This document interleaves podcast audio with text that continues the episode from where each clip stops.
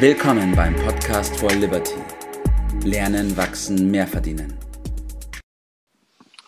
Einen wunderschönen guten Morgen, Herr Professor Mühlfrödel, und einen wunderschönen guten Morgen, Bert. Guten Morgen, hallo.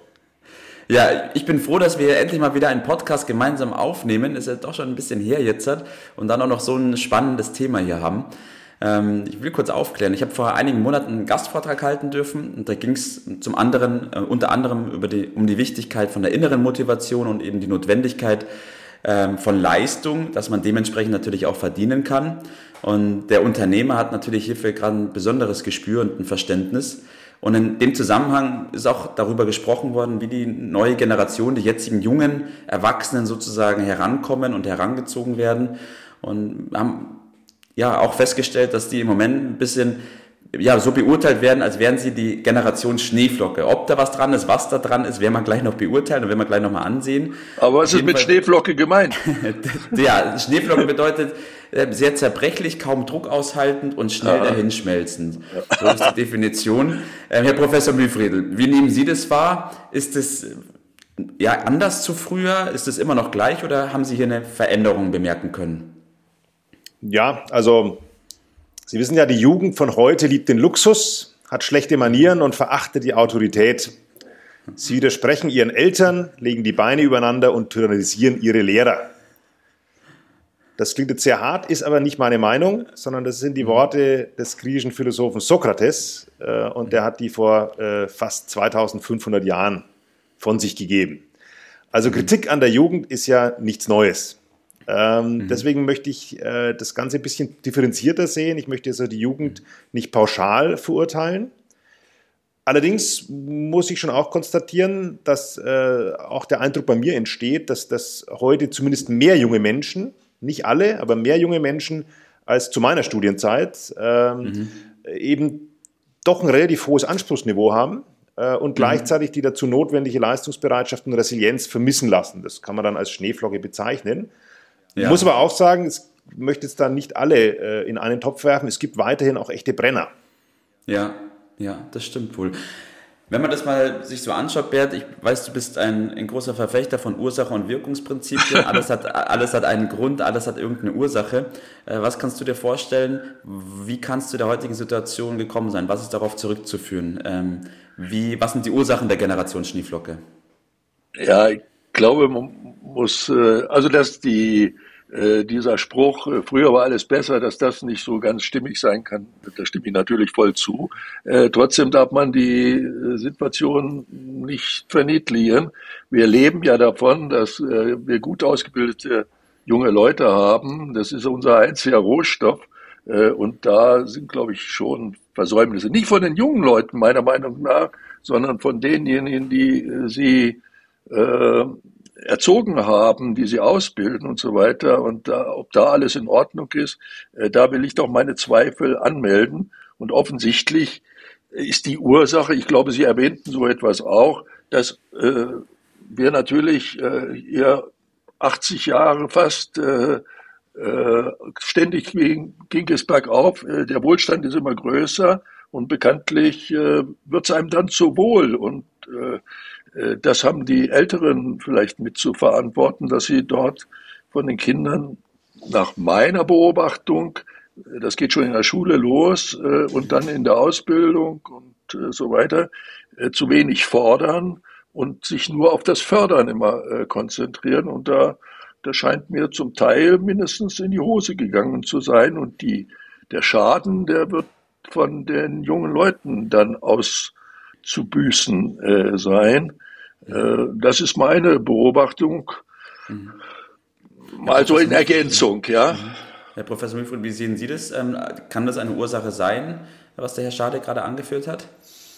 Ähm, ja, das ist durchaus möglich, ja, wobei ich, äh, und bin ja Unternehmertum-Professor, mhm. äh, mhm. sehe natürlich schon auch immer eine, eine Hohlschuld. Ja. Also ich meine, letztlich mhm. ist jeder seines eigenen Glück Schmiede und äh, wenn man dann sagt, man muss dann die so und so äh, betreuen und so weiter. Ich meine, letztlich mhm. ist jeder für sein eigenes Leben selbstverantwortlich, ja. Und ja. Äh, ich, ich, ich, natürlich probiert jeder in der Erziehung auch als Professor äh, das bestmöglich zu machen. Ja? Und ich glaube, ja. da kann man auch in der Tat mehr fordern. Ja? Mhm. aber letztlich muss jeder junger Mensch selbst überlegen, auch was er aus seinem eigenen Leben macht. Ja, natürlich, das stimmt. Es, ist immer, es gibt Probleme und äh, gerade als Unternehmer weiß man, die Aufgabe des Unternehmers ist es eben Lösungen zu finden und nicht beklagend zu sein und zu sagen, die Welt ist jetzt schlecht und jetzt nehmen wir sie so, wie sie ist. Ähm, das heißt sozusagen, man muss hergehen und schauen, ob man diese Lücke zwischen Leistungsanspruch, den Sie vorhin erwähnt hatten, ähm, und das, also zwischen Leistung und Anspruch, was man dort hat, eben auch schließen kann. Äh, wie sehen Sie das, Herr Professor Mühfriedl? Ja, ich meine, da kann man es sich jetzt ganz einfach machen und sagen, das äh, passiert einfach durch die Realität des Lebens. Da wird dann die Logik geschlossen. Ja, äh, es gibt einen schönen Spruch aus der äh, Finanzwirtschaft, der heißt, there is no free lunch. Ja, einen hohen Lebensstandard und ein Leben in Freiheit und Sicherheit gibt es einfach nicht umsonst. Und entweder mhm. bemerke ich das äh, als Schneeflocke oder auch jeder Mensch äh, rechtzeitig äh, oder ich schmelze eben dahin. Ja, das, das klingt jetzt sehr hart. Ich möchte es mir nicht ganz so einfach machen und sagen, man zieht sich da komplett raus, das Leben wird es bringen. Denn es gibt natürlich schon, und da stimme ich dem, dem Herrn Schadek zu, äh, eine gesellschaftliche Verpflichtung. Ja, mhm. also jeder sollte in seinem Rahmen äh, maximal die jungen Menschen über die Realität auch aufklären. Ja, das geht los bei der Erziehung ja. der eigenen Kinder.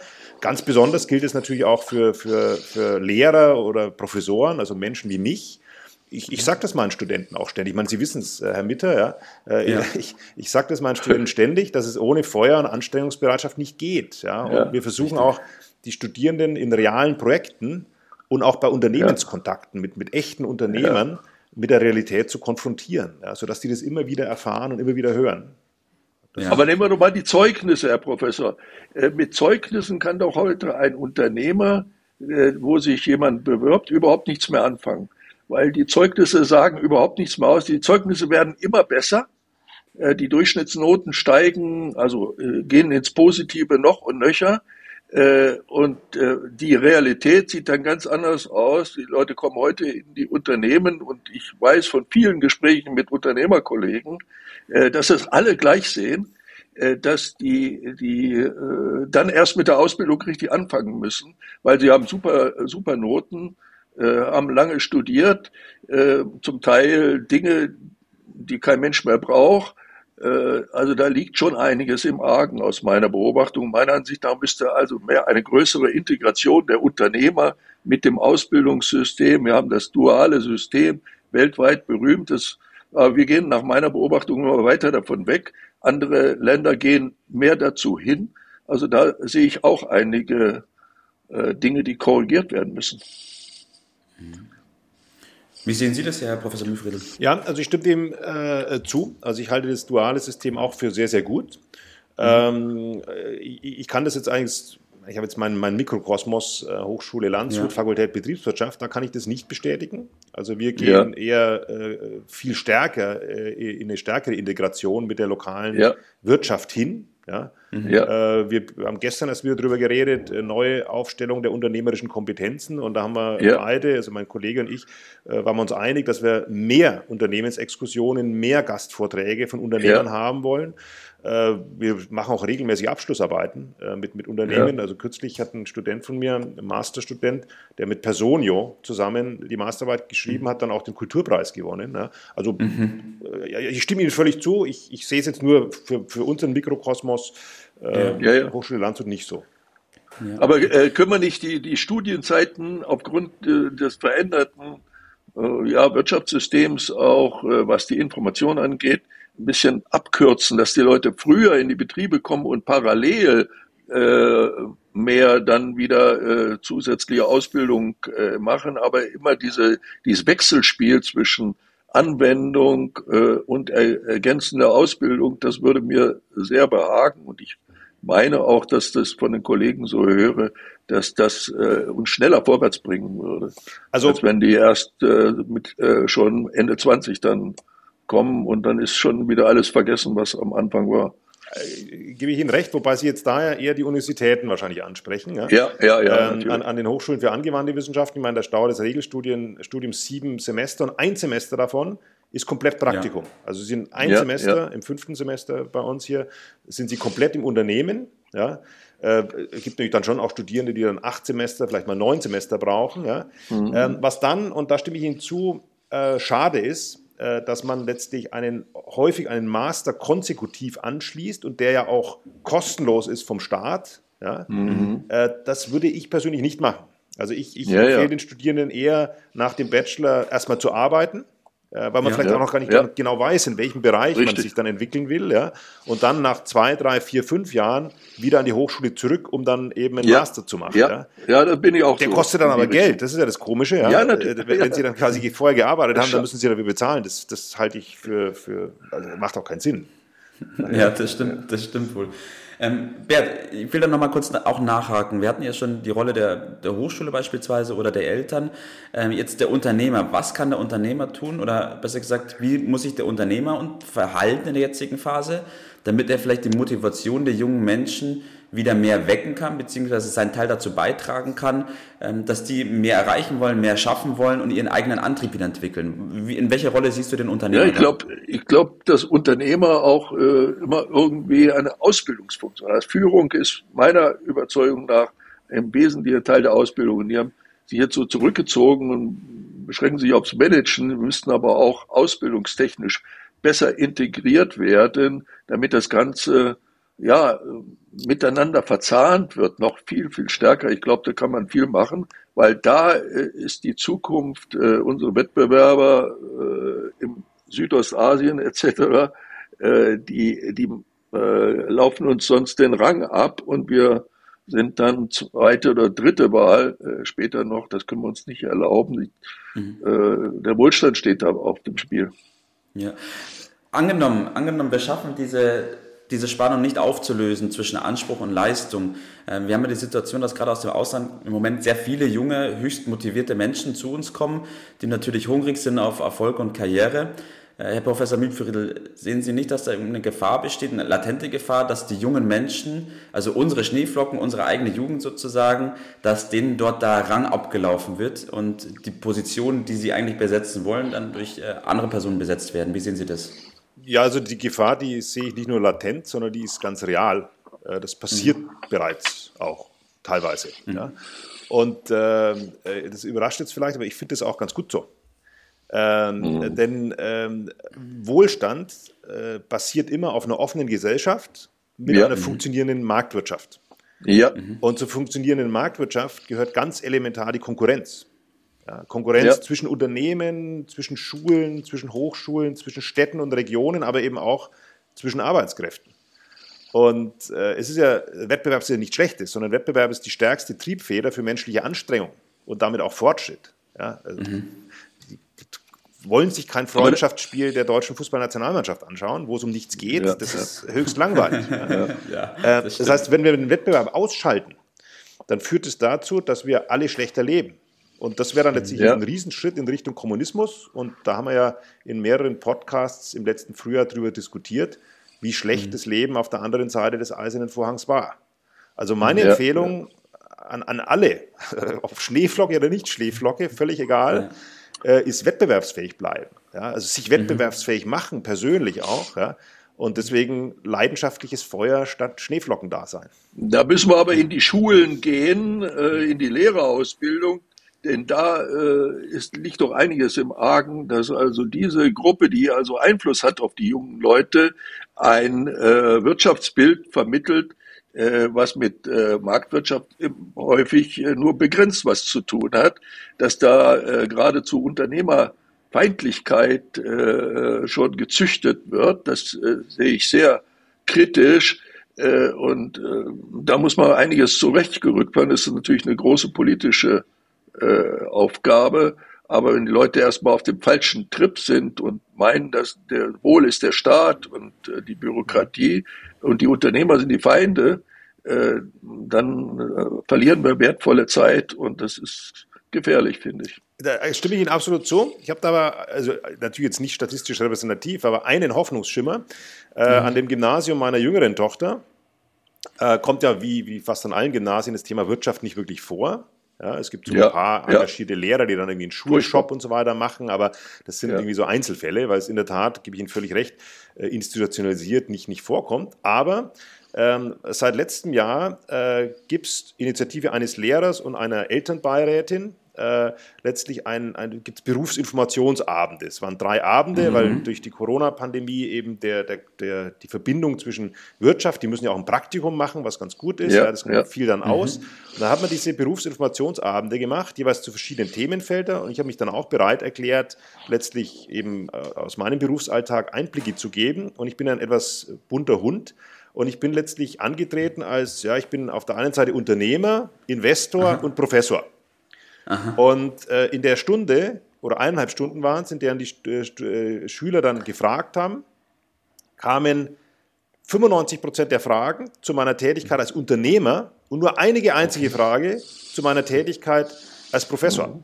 Was, was ich sehr ermutigend fand. Ja, was ich sehr ja, ermutigend fand.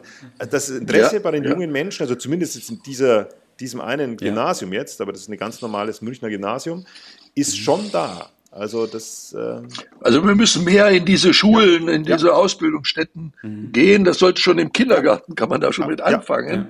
Ja. Äh, und da sind die Unternehmer gefordert, dass sie diese Aktivität aufhören und äh, die Politik schafft das von alleine nicht. Wir müssen da selber aktiv Also Sie wollen ja auch kein, ich meine, Sie müssen ja, ist, wenn ich an meine eigene äh, Hochschulzeit jetzt zurückdenke, was ich immer richtig spannend fand, wenn dann echte Unternehmer aufgetreten sind.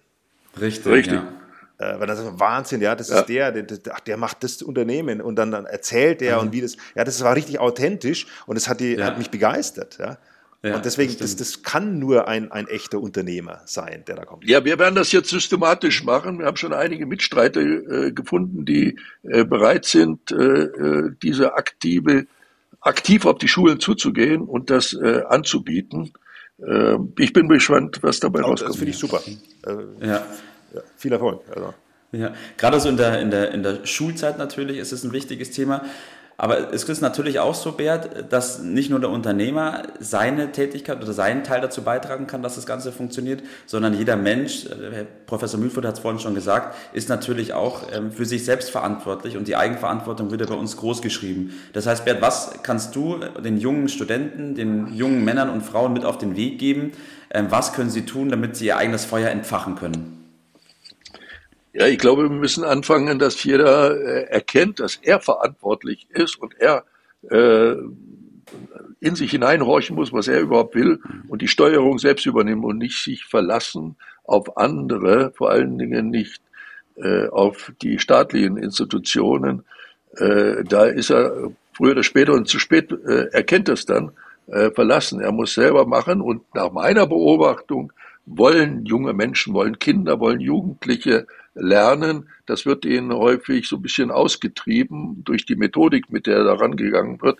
Also ich bin da optimistisch äh, und beobachte das auch sehr aufmerksam. Äh, ich glaube, dass da alle Chancen sind. Wir müssen die Weichen nur ein bisschen stellen. Mhm. Die Weichen stellen.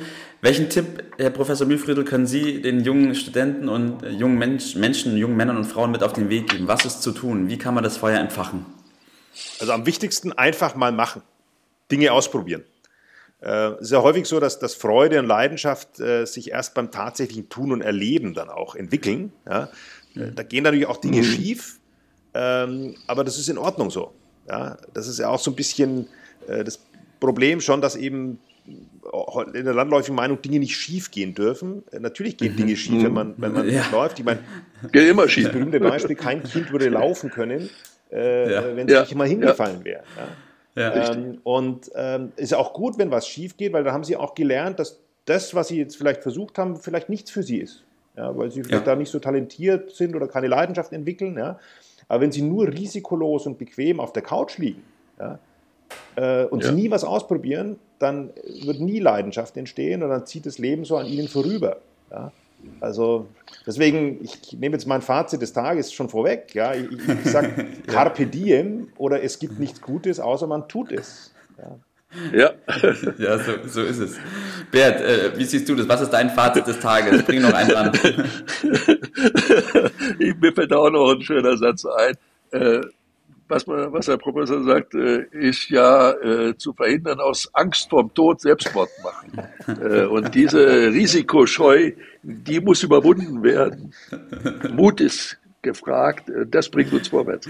So ist es. Und ich kann mich äh, Ihnen beiden nur anschließen. Es geht wirklich darum zu machen. Weil ganz nach dem Gesetz der Trägheit, wenn wir natürlich nur daheim rumsitzen und grübeln und nichts ins Tun kommen, dann wird auch wenig passieren. Wir müssen uns bewegen, wir müssen machen, wir müssen tun und dann in dem Prozess merken, was liegt uns, was passt uns, wo kommen wir voran, wo haben wir Leidenschaft, wo haben wir Freude dran und dann wird sich dieses Feuer auch empfachen. Wichtig ist einfach, dass wir machen, dass wir tun.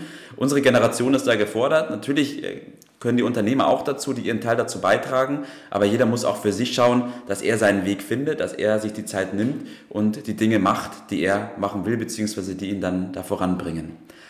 Wunderbar. Es hat mich sehr gefreut, dass wir über dieses Thema gesprochen haben. Äh, ich bin gespannt, was wir für Rückmeldungen bekommen werden, für Feedback, für Gedanken dazu. Ich bin, ja, ich denke, da gibt es ganz viele unterschiedliche Meinungen. Aber schön auf jeden Fall schon mal Ihre Meinung gehört zu haben, Herr Professor Mühlfriedl und deine Bert. Und in dem Sinne wünsche ich euch beiden noch einen super Start in diesen Tag. Macht es gut. Vielen Dank. Dankeschön. Danke. Ciao. Das war's für heute. Vielen Dank, dass du dabei warst, dass du eingeschaltet hast und vergiss nicht, uns einen Kommentar hier zu lassen und unseren Kanal zu abonnieren. In diesem Sinne, bis zum nächsten Mal und dir einen schönen Tag.